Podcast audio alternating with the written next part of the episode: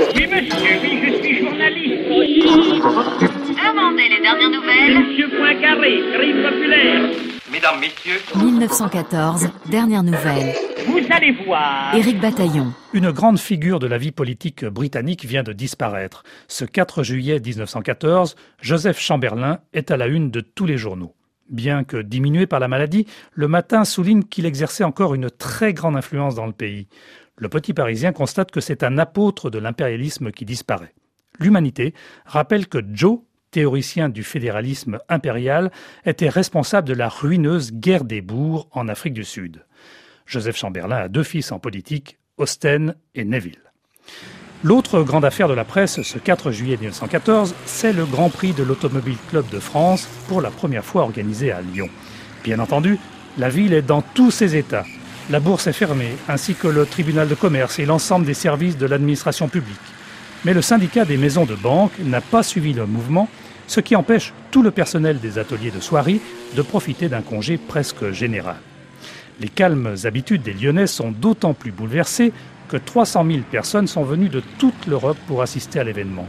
Loin du centre-ville, elles s'accoudront sur les 28 km de barrières en bois qui bordent ce circuit champêtre de 37 km. Les pilotes, les meilleurs du moment, doivent le parcourir 20 fois. Installés à bord de 37 voitures, de 14 constructeurs, de 6 nationalités différentes, ils sont systématiquement assistés d'un mécanicien. Ils peuvent aussi compter sur des postes de premier secours, des téléphones tous les 2 km et 80 tonnes de chlorure de calcium pour fixer la poussière. Au moment du départ, les voitures s'élancent par paire toutes les 30 secondes. L'atmosphère est chargée, nationaliste même. En effet, l'essentiel de la course est une confrontation entre les Allemands et le héros français, Georges Boyot, triple vainqueur de la course du Mont Ventoux et qui vient de disputer les 500 miles d'Indianapolis aux États-Unis. Fidèle à sa Peugeot, mais avec des pneus Dunlop de mauvaise qualité, Boyot est moins rapide en ligne droite que les Allemands qui roulent en Mercedes sur des pneus Continental et qui préparaient cette course sur place depuis six mois. Boyot est rattrapé et dépassé au 17e tour lors d'un changement de pneus.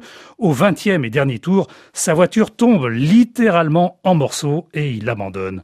Les Allemands prennent les trois premières places.